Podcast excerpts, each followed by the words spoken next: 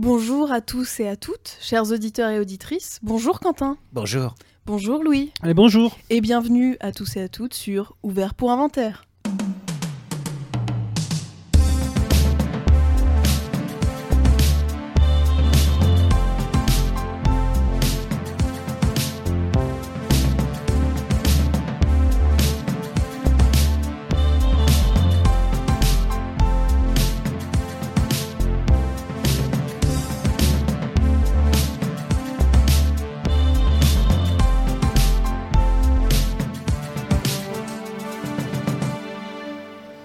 Ça sert à ça, euh, à apprendre à vivre, à apprendre à faire un lit.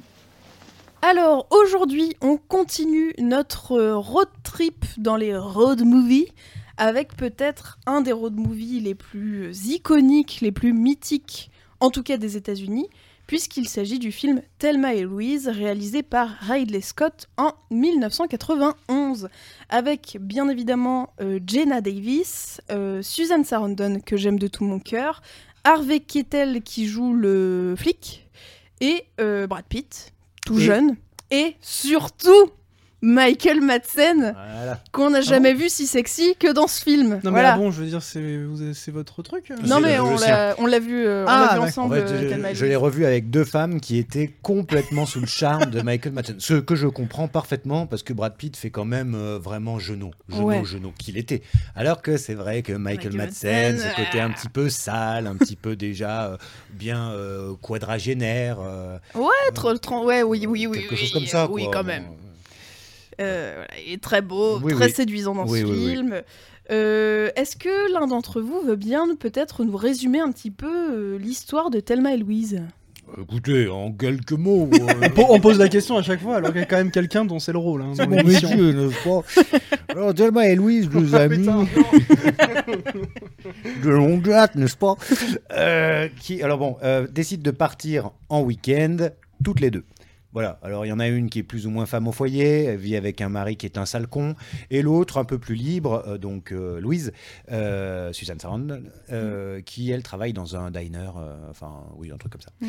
Donc, elles partent, elles s'arrêtent assez vite dès le premier soir dans. Alors, moi j'ai noté une- un, un dancing, mais je ne sais pas comment Un on dit aujourd'hui. euh, hein. ouais, c'est ça. Un bar à country. Oui, un bar à country. Et évidemment, euh, eh bien, euh, Thelma, qui a un coup dans le nez, qui est finalement un peu le personnage de l'ingénu, qui connaît peu le monde euh, extérieur, puisqu'elle, euh, dit-elle, elle n'est jamais sortie de sa ville, euh, eh bien, euh, bon, euh, fricote avec un, un homme euh, qui va, bah, logiquement, hein, tenter euh, de la violer quelques heures plus tard. Et euh, bon, bah, ça, c'est le, le- le départ du film, puisque Louise arrive à sa rescousse et tue le bonhomme. Euh, suite à quoi elles prennent la fuite et puis un concours de circonstances fait que, eh bien, alors qu'elles voulaient fuir euh, au Mexique, euh, elles se retrouvent sans le sou parce que Brad Pitt leur a tout fauché et doivent donc, euh, en plus de ce meurtre, euh, eh bien, euh, commettre quelques menus larcins Mhm. hein, de façon à pouvoir s'acheter de trois bricoles et voilà. Bon, bah donc c'est ensuite une, une enquête policière hein, en parallèle de leur road movie, enfin de leur road trip plutôt Oui. à elle. Et voilà. Tout à fait, bah, je trouve que c'est très bien résumé. Écoutez, je vous remercie. Voilà, je vous mets 10 sur 10. Bravo. C'est gentil. C'est une bonne rentrée que vous C'est faites, une monsieur. bonne rentrée. Alors, on parle toujours de Ridley Scott. Oui. euh, qui est évidemment le réalisateur, le réalisateur du film. C'est dur à dire, réalisateur. Pas du tout, c'est juste plus articulé. Euh, je voulais mettre un petit peu de lumière sur la scénariste du film, puisque on va sans doute en parler. Le film parle entre autres d'émancipation féminine, et il y a une femme derrière ce film, puisque à l'origine, en réalité, Thelma et Louise, c'est un scénario écrit par euh, Kali Khoury, euh, qui euh, a écrit cette histoire dans les années 90 à partir de cette observation qu'elle avait d'un cinéma euh, hollywoodien majoritairement dominé par les hommes, à la fois au niveau de la production, de la fabrication des films, mais aussi des représentations, et notamment sur le road movie, qui était un Mhm. genre particulièrement masculin, même un peu viriliste. Et donc, en partant de ce constat, elle a décidé d'écrire une histoire qui allait justement se baser sur des personnages féminins forts, ce qui n'était pas le cas dans les road movies et même plus globalement dans le cinéma américain euh, jusque dans les années 90 et même après, à vrai dire.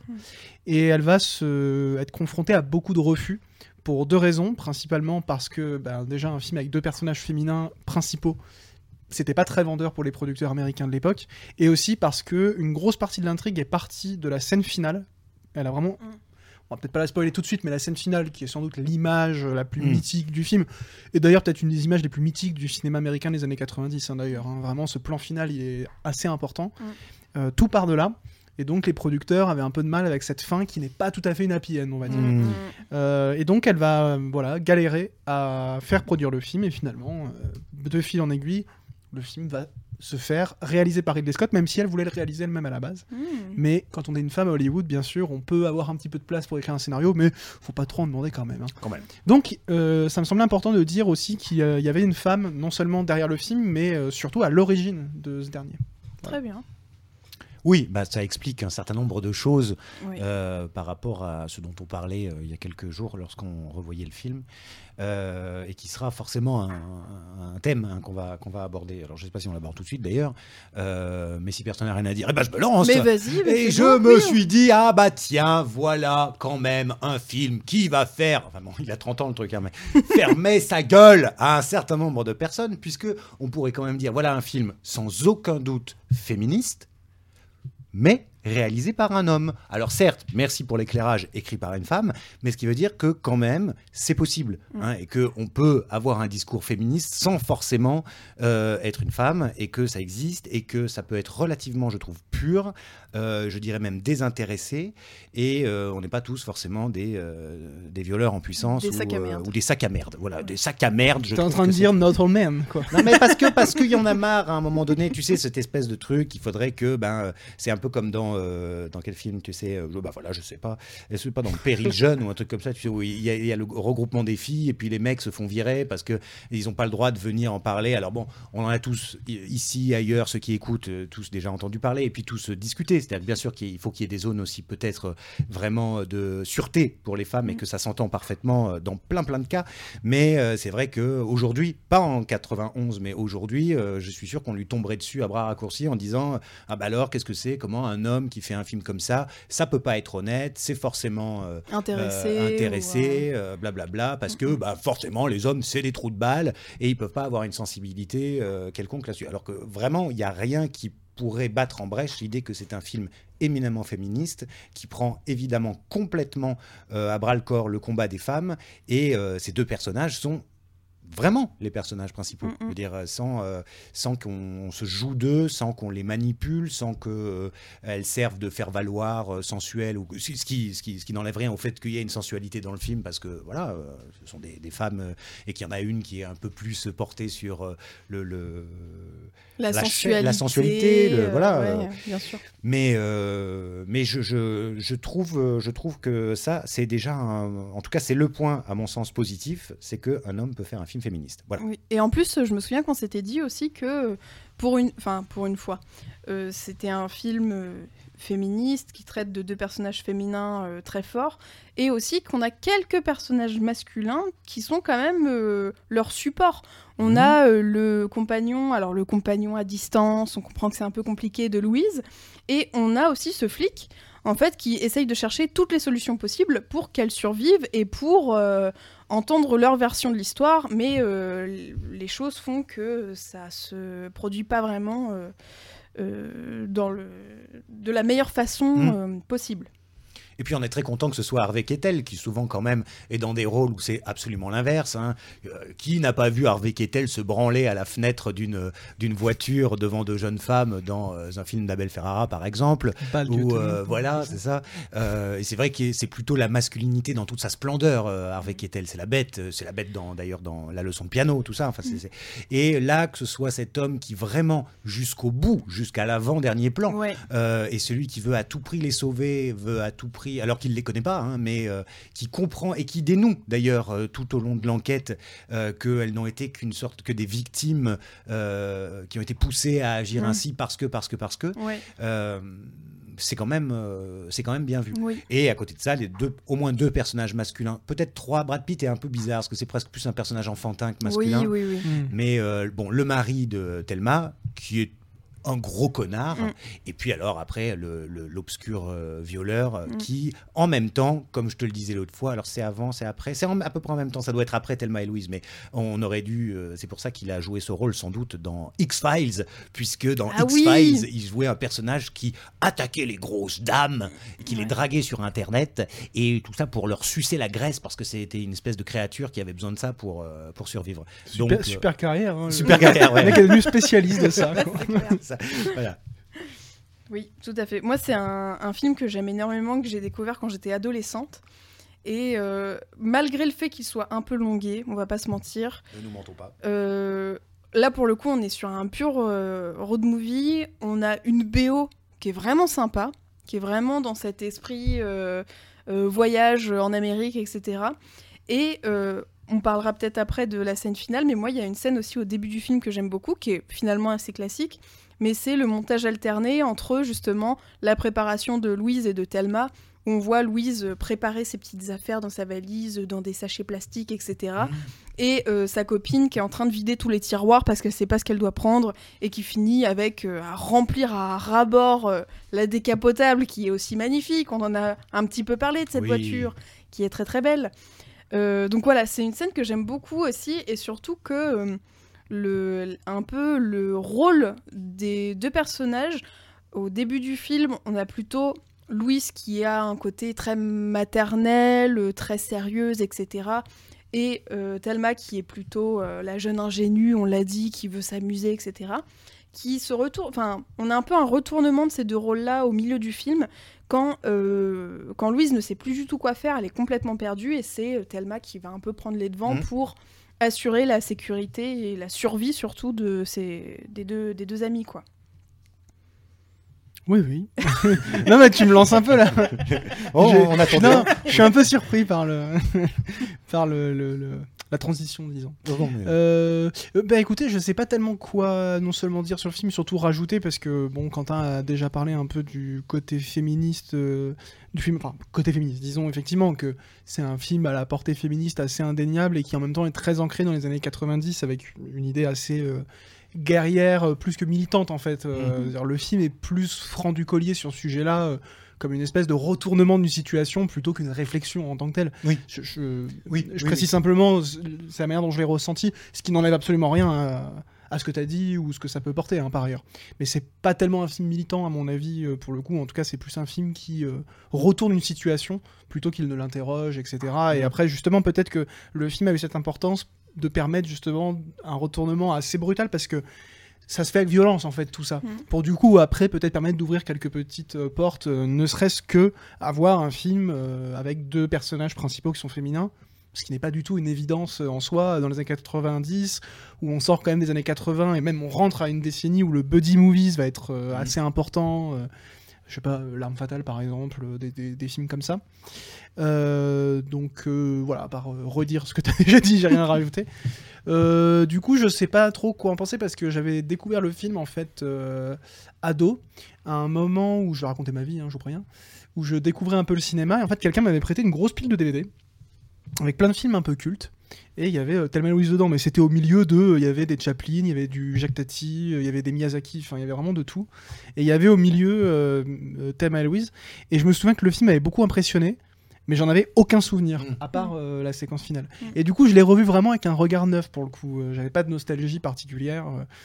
Et euh, je trouve le film vraiment ancré dans les années 90 pour le coup, à une époque où euh, il y avait. euh, évidemment, la télévision existait, etc., mais où euh, clairement le streaming n'existait pas, ce qui est euh, bien sûr euh, ni une qualité ni un défaut en soi, mais il est dans une espèce de jus assez étrange, euh, je sais pas exactement à quelle période ça correspond, de films qui se permettent des longueurs Mm. qui sont quand même hyper étranges parce que je, je n'arrive pas à savoir si ça relève de la maladresse ou autre, mais le- je trouve le scénario très accidenté. Mm. Et notamment, pour re- re- reboucler avec un peu la thématique euh, qui est la nôtre, le road movie, quoi. C'est-à-dire que le, la manière dont ça vient scander un peu leur voyage, je trouve, euh, je trouve que c'est assez euh, étrangement articulé. Je dis bien étrangement, je dis pas que c'est raté ou mauvais, mais on a, comme dans beaucoup de road movies, un côté un peu euh, sketch, en fait, quasiment. Mm. C'est-à-dire que chaque rencontre va amener une situation qui est un petit peu singularisée, où les personnages justement et la multiplicité des lieux va être l'occasion de développer plusieurs petites scénettes, plusieurs petits, on va dire, euh, petites interactions qui vont avoir leur euh, particularité. Et en même temps, ici, c'est baigné dans cette ligne directrice qui est ce qui devient un film de poursuite. Mm. Assez classique, hein, euh, même les décors évoquent du, du western en fait, Mm, euh, oui. assez euh, ouais, euh, classique pour le coup. C'est vraiment un pur film de poursuite comme on a pu en voir énormément et notamment dans le western pour le coup. Euh, et du coup, je suis un peu resté euh, un peu quoi. Euh, et je pense que c'est aussi lié, et là pour le coup, dire Euh, quoi, bah tu l'as dit quand même, assume. Je suis désolée. Ah bah oui, mais je peux. Ah oui. Bah voilà, bah je, boude. non, je plaisante. Je boude pas. Parce que je vais dire du mal de Ridley Scott, et là je, je boude pas. Oula. Non, pas du mal de Ridley Scott, mais en fait, ça fait très longtemps que j'avais j'avais pas vu un film de Ridley Scott en fait. Et euh, tout ce que je disais pour le coup sur euh, le rythme, etc. euh, Ridley Scott, c'est quand même un bourrin. Et pff, moi, ça me. Je trouve ça un peu lourd, quoi. Et pourtant, il est anglais. Euh, oui, Ah ouais? Oui. Ridley Scott? Ok. oui, mais. Non, là, mais- là, je faisais pas de, de, de, de préférence nationale ou de. Non, mais bon, moi si. Et donc, c'est vrai qu'un un, un Américain et, et, tu vois, et un beauf, et co- comme ça, tu vois, et lourdingue, un Anglais quand même plus spirituel, plus machin. on a bien, très on a bien, bien adapté à son nouveau pays, quoi. un des plus gros bourrins Hollywood actuellement est français par ailleurs. hein. Louis Leterrier euh, qui Louis fait Leterrier. euh, des Fast and Furious, euh, Ah. qui avait fait le choc des titans, des choses comme ça. Ouais, c'est quand même pas dans la finesse. C'est peut-être même ce qui se fait limite de plus tapageur. Euh, donc, Non, mais euh, nos, nos Français qui sont euh, aux Amériques, oui, oui, ils sont quand même ou très, en, très en fins. tout cas, Ridley Scott c'est quand même américanisé avec peut-être Oui. une touche british comme lui, parce que Les Duellistes c'était déjà une production américaine. Oh, que j'ai toujours pas vu. Et je me pose la euh, question. Bref, mais oui, oui. Je sais Avec même pas, en fait, s'il- Oui. Mm. Je sais même pas s'il avait euh, produit beaucoup de choses en Angleterre en fait, à part des courts métrages et peut-être quelques pubs. Enfin, Oui, oui, non, mais bien Mais en tout cas, voilà, Ridley Scott, par exemple, qui vient de la pub. Ouais. Et il y a. euh, moi, je trouve là. Je, je vais être un peu taquin, je vous préviens. De toute façon, vous allez l'être dans, pour l'épisode suivant, donc je me permets. Ouais, vous inquiétez La- même la pas, fin- ouais. La, la fin, euh, elle, elle a un truc un peu publicitaire. Ah Tu oui. vois, sur les ralentis, la musique, la musique de Hans Zimmer que je trouve vraiment. alors, putain, tu mets Hans Zimmer et Ridley Scott ensemble, c'est vraiment. euh, putain, faut serrer les fesses. Hein. Mais ça Et- va parce que là, c'est country, tu vois, un peu quand même. Ouais, Alors ouais, que- non, non, Ouais, mais je suis pas en train de dire que c'est horrible en fait, ça- mais c'est dans son jus. Moi, je pense que c'est plus que ça me touche pas, que ça me, ça me rend pas fou, enfin, ça me, ça m'énerve même pas en fait. Mm. Mais il y a des, des cas où je pourrais trouver ça vraiment pénible. Là, je me, je regarde ça avec distance et je me dis, putain, c'est vraiment les années 90. quoi. Mm. Le, le ralenti sur euh, Harvey Keitel à la fin, je pense que tu peux plus le faire aujourd'hui. Oui, oui. C'est vraiment authentiquement ringard. Mais dans, tout, dans tout le spectre d'acceptation du terme que tu peux avoir, hein. c'est-à-dire que c'est pas euh, foncièrement mauvais ou autre en fait. Mm, mm. Moi, je, je, je suis pas fan, hein, mais, mais c'est vraiment. Et en fait, je crois que tout le film est un peu comme ça, sur une espèce de lourdeur, notamment ça le moment où il y a un point de bascule, où elles se mettent à tirer sur un mec pour lui faire peur. C'est tu dis, t'es sur un road movie, etc. Bah, en fait, tu ne peux pas faire un film où il n'y a pas une turbo-explosion filmée à l'hélicoptère. Ah, bah oui, oui, oui. oui. Parce que l'explosion, c'est- elle est. Elle est spectaculaire. Ouais, c'est clair. Puis elle est, elle est un peu jouissive aussi, quoi. Enfin, Bien sûr. Merde. euh, Ah, mais non, mais je. Non, non, mais il faut- on peut être jouisseur. Hein. c'est Mm. pas- Enfin bon, moi je suis là pour être casse-couille, vous le savez bien. Non, non, mais c'est alors c'est vrai qu'on est d'accord au moins pour dire que euh, on s'est quand même un peu fait chier, que ça n'avance pas, hein, et que C'est ce qui est con pour un road movie. quand bah même. oui, voilà, c'est ça. Oh, on s'est pas fait chier, Non, mais oui, mais c'était longué, Il c'était longué. il faut le dire tout de suite, il fait 2h10 et c'est vrai Mm. que on aimerait vraiment beaucoup qu'il y ait euh, peut-être 20 minutes en moins ou alors quelque chose qui parce qu'il y a une sorte de, de paradoxe à- on s'est fait la réflexion en regardant la fin du film Mm. c'est que ça aurait pu être beaucoup plus appuyé pour être beaucoup plus larmoyant et ça ne l'est pas Oui, mais en même temps enfin rétrospectivement je me dis j'ai l'impression de pas m'être assez attaché à cause de je sais pas quoi, est-ce que c'est à cause du parasitage de tous les autres personnages ou quoi, mais m'être assez attaché au personnage pour que cette fin soit vraiment une fin bouleversante, ou aussi bouleversante qu'elle aurait pu être. moi je pense que c'est parce que je nous ai coupé dans la petite Alors, larme qui était en train de ça, monter. bien sûr. Anecdote. Nous sommes en train de regarder le film. Alénis est dans le canapé, elle ne prend aucune note. Moi, je remplis ma tablette. Et rien à foutre, elle, elle fait ça. Allez, hop. Et au moment donc du plan final, moi, je sens bien, parce que les dernières minutes font quand même le job, c'est-à-dire que Oui, Là, moi, ça monte un petit peu, surtout que je connais le film. Bon, et je sens vraiment que là, là seul, parce que ça va pas être à chaud de larmes, mais là, l'armiche va tomber. Et au moment où cette larmiche monte à l'œil comme ça et s'apprête à, à- à descendre, elle fait Ah, ben ils ont perdu une jante. Mais en fait, Oh la mécanicienne ouais, je suis désolée. Tout le long du film, c'était ça. Sacrée bagnole, elle tient la route. Tu vois, est-ce que le truc. Attends, mais ça fait du combien au sens là Alors, pour ma défense, je sentais l'alarme Michel venir aussi, et je me suis dit, bon, non, quand même, on, va pas- on l'a déjà vu euh, 40 fois, Thelma et Louise, on va Voilà. pas chi- encore Non, chier pour sa défense aussi, elle a eu plein de problèmes de bagnole ces derniers mois et je pense qu'elle est un peu obsédée. Je pense que t'es un petit peu matrixée et traumatisée par ces C'est une histoires. euh, obsession, quoi, vraiment. euh. Putain, il doit y avoir un carburateur là-dedans, je te dis que. Elle a de la reprise. Hein. J'ai vraiment dit des mots au hasard. Ah, bah. Carburateur. Oh, c'est la courroie de distribution. Au niveau des bougies, c'est. non On est sur du 6, hein, je crois. Un V8. Euh, bon. C'est quoi comme voiture? C'est une Mustang? Non, j'ai même pas fait gaffe. Je sais pas. En tout cas, c'est une Chevrolet. bonne bagnole parce que c'est vrai qu'elle tient. Elle tient bien la Ah bah, il kiffe, il kiffe la filmerie, les Ouais, Scott. ouais. Le nombre Ah de ouais. plans, vraiment un peu plus. Bah, on dirait des plans Bah de oui. de bagnole, Ouais, quoi. Bien sûr. Avec la caméra qui, à un moment, il y a même carrément les reflets des petites lignes jaunes typiques des grandes routes américaines qui se reflètent et la caméra, elle longe la voiture avant de finir sur un plan iconique sur le carrément le logo de la voiture, Mm. si iconique que j'ai même pas retenu la marque. d'ailleurs. Oui, voilà. Non, mais moi non plus. Mais Mais elle est très belle, cette voiture verte. euh. Mais Vert alors, Elle est bleue. elle est bleue, Jaune. verte. euh, Non rase. Elle est vert bleu. Euh, et, mais je trouve ça aussi, pour le coup, on peut taper sur Rid- Ridley Scott si on veut, mais je trouve que cette fin qui n'est pas qui n'est pas tire-larme, mais qui s'arrête au bon moment, et bah elle est quand même très efficace. Et, quand- et euh, c'est ce qu'on se disait aussi, c'est qu'aujourd'hui on trouve plus en fait trop de fins de film comme ça. Quand euh, ils veulent te faire monter les, les, enfin, les larmes, quoi, les, les émotions, maintenant c'est très appuyé, c'est Ah très, c'est ah, c'est trop quoi. Et Alors puis c'est peut-être là, moins galvanisant parce qu'en fait la fin elle est aussi. euh, bah, De toute façon on peut le dire maintenant à ce stade, en gros elle se jette dans le ravin en voiture. ouais. Euh, spoiler hein, d'ailleurs, je, vous préviens. Ah non Et la tension elle monte mais elle est en fait elle est aussi émouvante que le galvanisante. C'est-à-dire qu'on sent que bah, c'est triste parce qu'elles vont mourir, elles se sacrifient. Enfin en gros, euh, d'ailleurs je sais pas tellement quelle signification on pourrait donner à ça, j'ai pas trop réfléchi. Et en même temps on sent qu'il y a un peu un geste, euh, pour le coup peut-être le seul geste un peu militant du, du film quoi. Mm. Où tu sens qu'elle... euh, il y a, Jusqu'au il y a un euh. poids dans ce qu'elles font en fait. C'est pas genre juste. euh, elles se suicident pas juste parce qu'elles ont pas le choix pour le coup. Il y a un truc un peu. euh, je sais pas, moi je l'ai ressenti comme ça, je sens content dubitatif. Non, je Il y a un, y a geste quoi. Oui, oui. Mm. Et, euh, alors oui, il y a l'idée bon, de pas être de pas être arrêté, mais euh, c'est vrai que si on va chercher plus loin, est-ce que c'est elles ont elles sont arrivées au bout de quelque chose Bah, elles c'est le refus Ouais. ultime quoi. Oui, en gros, oui. euh, elle se refuse quand même à.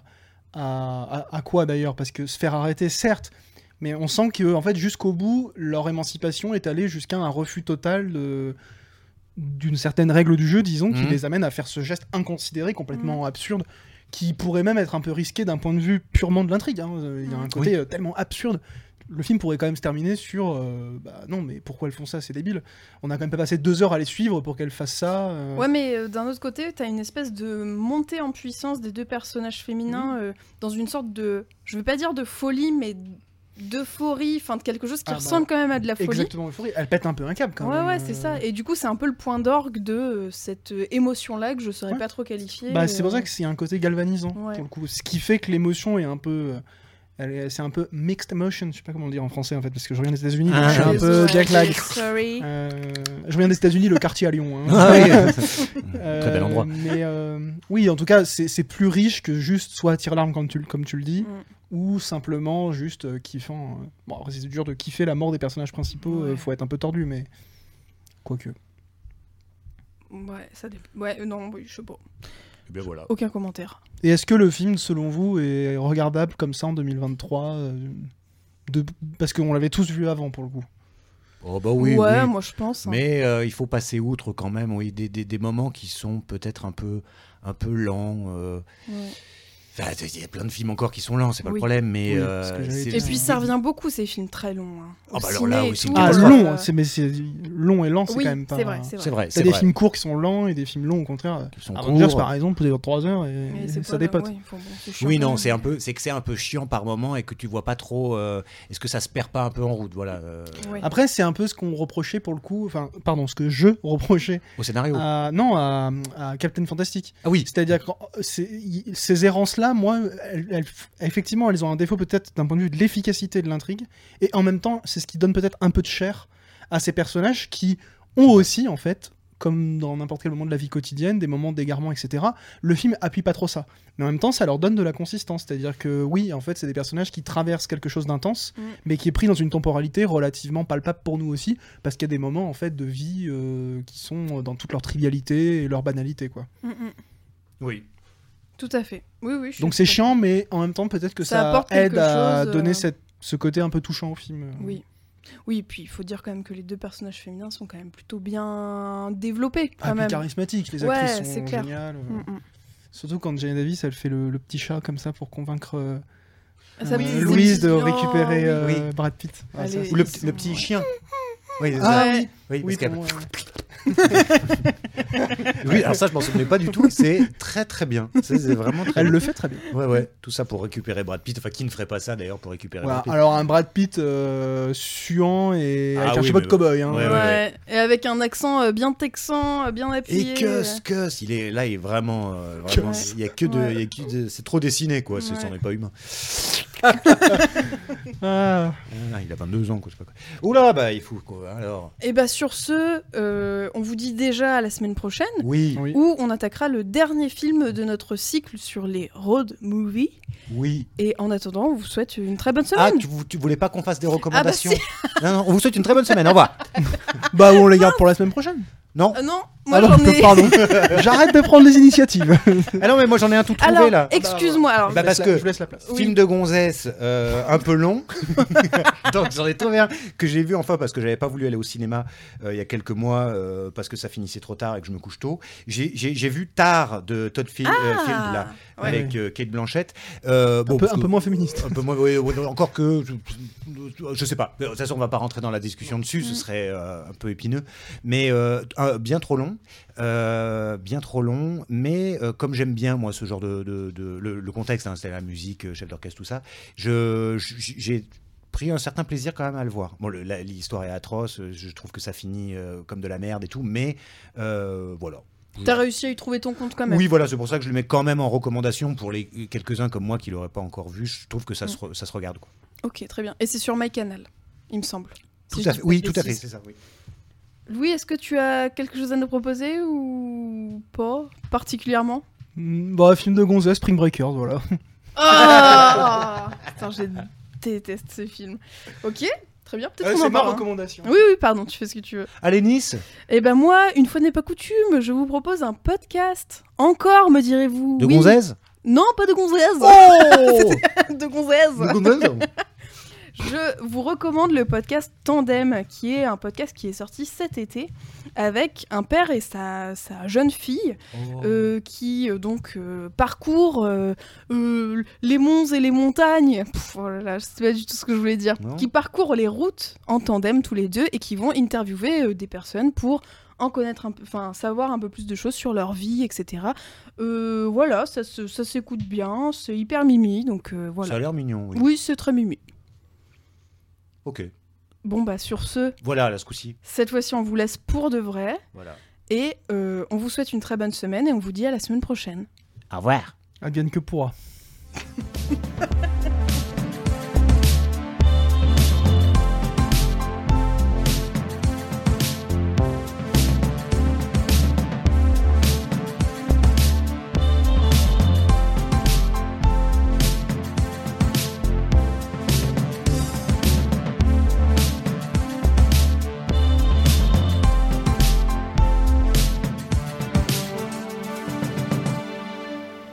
Les films, ça sert à ça, euh, à apprendre à vivre, à apprendre à faire un lit.